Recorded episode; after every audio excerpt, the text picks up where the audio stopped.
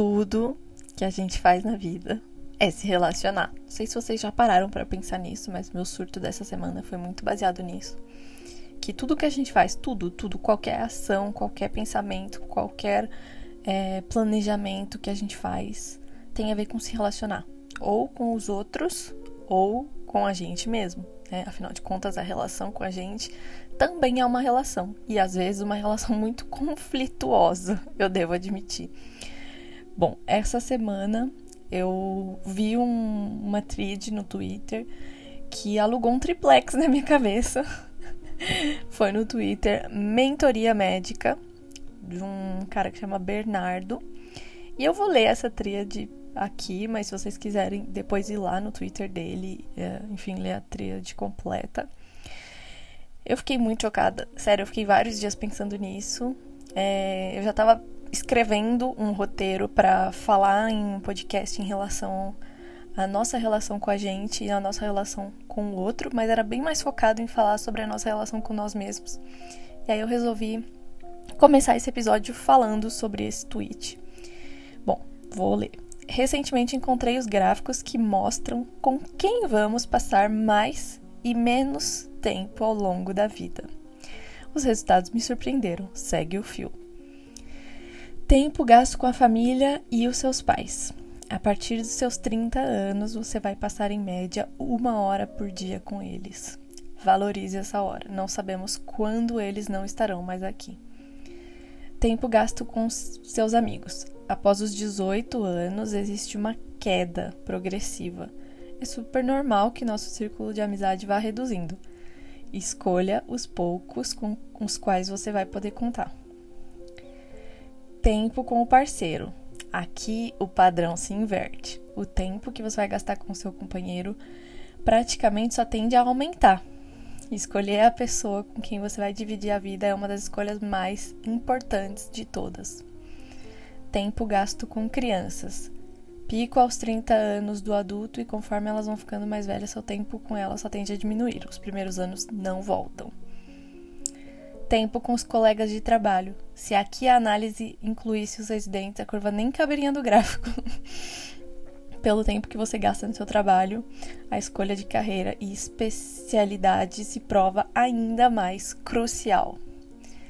Tempo gasto sozinho. Sim, a solidão é uma realidade com o avançar da idade. Aprenda a ser autossuficiente nos seus momentos sozinho. Conclusão: as duas decisões mais importantes que você tem que tomar: a pessoa com quem você vai compartilhar a vida e seu trabalho. É com eles que você vai passar a maior parte da sua vida. O tempo com seus filhos, seus pais e seus amigos é extremamente limitado. Esteja presente. Bom, eu vou deixar aqui, tá bom? Tchau! vou deixar aqui essas informações para vocês pensarem um pouquinho nisso, mas Cara, eu confesso que foi um, baque, assim, porque muitas vezes a gente aceita, né, tipo, coisas assim, a amizade em relação ao parente, em relação ao relacionamento, em relação a nós mesmos ou em relação a colegas de trabalho, a gente aguenta ambiente hostil, não importa onde, a gente aguenta porque, né, diversos motivos, a gente tem as nossas razões também. Aqui não é uma crítica, às vezes a gente aguenta um ambiente hostil no trabalho porque a gente precisa do dinheiro, a gente aguenta um ciclo de amizades hostil porque a gente tem medo de ficar sozinho, a gente aguenta um relacionamento, é, às vezes hostil, porque a gente tem pavor de, de ir conhecer outras pessoas ou porque a gente tem dependência emocional, enfim tem, a gente tem os nossos motivos, mas eu quero trazer a reflexão que muitas vezes a gente aguenta ambientes hostis, a gente aguenta, igual eu falei no, no último episódio, é, falta de respeito, a gente aguenta coisas que a gente não deveria aguentar, a gente não deveria engolir, e a gente aguenta sem se dar conta de que essas são escolhas importantes, afinal de contas, se você tá com uma pessoa ruim em um relacionamento ruim, essa é a pessoa, quase a pessoa que você vai passar mais tempo na sua vida. Ou seja, o maior, a maior parte do seu tempo você vai passar com uma pessoa que, que né, tipo, não, não agrega em nada pra sua vida, ou que tá te fazendo mal e etc. Às vezes a gente não se dá conta, né? E igual tem um amigo também que tá parece que é amigo, mas na primeira oportunidade ele tá ali te colocando para baixo, na primeira oportunidade ele não pensa no seu bem-estar, ou ele não pensa é, em te ajudar, ou enfim, só pensa mais nele, ou só pensa em te chamar quando ele precisa de ajuda, e etc. Né? Todo mundo já conheceu algum, algum amigo assim, que é bom amigo quando você está oferecendo alguma coisa em troca, mas a partir do momento que você precisa de alguma ajuda, não é uma pessoa que você pode contar, né? Que você sente que você pode contar. Então, cara, muito louco isso.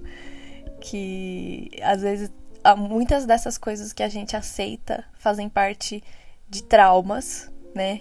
Eu gosto muito de fazer essa comparação porque foi quando eu caí em mim que eu pude perceber que esses traumas e coisas que eu aceitava na vida adulta vinham, na verdade, de algum trauma, sei lá, da minha infância. Então, eu achando que se eu fosse eu mesma hoje na vida adulta, com as pessoas que estão aqui por mim, meus amigos, meu, meu namorado, minha família, se eu fosse eu mesma, eu não seria amada sabe? Que eu só seria amada a partir do momento que eu criasse um personagem que estivesse ali para agradar as, aquelas pessoas, para dizer o que eles querem ouvir, para ser a pessoa que eles querem que eu seja, como era meio que na infância, né? Na infância a gente se sentia sempre, muitos de nós, é, que nossos pais esperavam um comportamento X, um comportamento Y, né?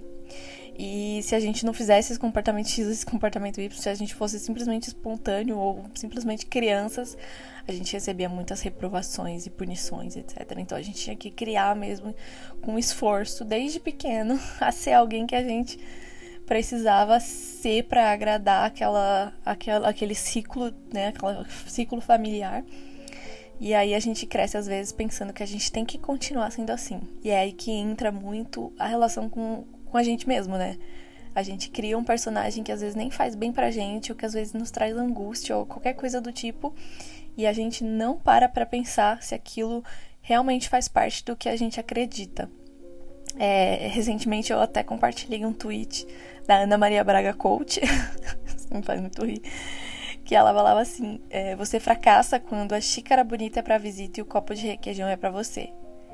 E é um pouco sobre isso, assim, sabe? Não sobre a xícara de, de enfim, de, de porcelana, é, ou, ou sobre o copo de requeijão, mas é como se fosse uma metáfora de que o copo de requeijão às vezes é a falta de respeito que você tem com você mesmo, enquanto que para os outros você é muito mais gentil. Você aceita mais que as pessoas errem, você aceita que as pessoas, é, enfim, falhem e você não aceita as suas falhas, você não aceita os seus erros. Então, às vezes, o nosso relacionamento com a gente mesmo é muito mais tóxico, mas simplesmente porque vem de traumas, né? A gente não aceita que a gente erre, a gente não aceita que a gente não consiga meio que satisfazer aquilo que é esperado, entre aspas, da gente por alguém que a gente nem sabe mais quem é. Porque, assim, uma coisa que eu aprendi na vida adulta é que as pessoas que estão aqui, elas são grandes o suficientes. Sabe? Tipo assim, todos os meus amigos, meu namorado, minha família, todos são, somos todos adultos. Se uma pessoa está aqui é porque ela quer estar aqui. Eu não preciso criar um personagem para que ela fique aqui. E se eu precisar criar um personagem para que ela fique aqui, não é uma pessoa que deve estar na minha vida. Vocês concordam com isso? É, cara, enfim, é muito louco. Então, eu anotei aqui algumas sensações que advêm de traumas que a gente não para para pensar ou que ninguém para para contar pra gente, que a gente vai se dando conta somente com o tempo, que esses traumas podem vir da infância, enfim, é, e que fazem parte da, né, das relações, das relações que a gente teve com a nossa família, que faz parte da relação que a gente tem hoje com nós mesmos, e enfim, é, não saber dizer não para os outros e às vezes para a gente mesmo, né? A gente quer se obrigar a fazer coisas é, para manter uma aparência ou, enfim, é, para alguém e a gente não sabe olhar para a gente mesmo e dizer: não, só que eu realmente não quero, eu não vou fazer, eu não vou ficar me obrigando a ser alguém que eu não sou. É também achar que se é responsável pela felicidade dos outros ou dos próprios pais. Isso também a gente se culpa muito, né? Quando a gente na vida adulta consegue alcançar mais ou menos a nossa um ritmo assim de saúde mental, consegue se encontrar um pouco ali no emprego, no relacionamento, e a gente fica sempre trazendo pra gente que os nossos pais não se encontraram no relacionamento ou não se encontraram profissionalmente e que isso por algum motivo é culpa nossa. Não é. Não é culpa nossa e também não é nossa responsabilidade trazer a felicidade para alguém no momento que a gente colocar que, que essa responsabilidade é nossa, a gente vai ser infeliz, porque a gente não, não pode ser responsável pela felicidade de ninguém além de nós mesmos.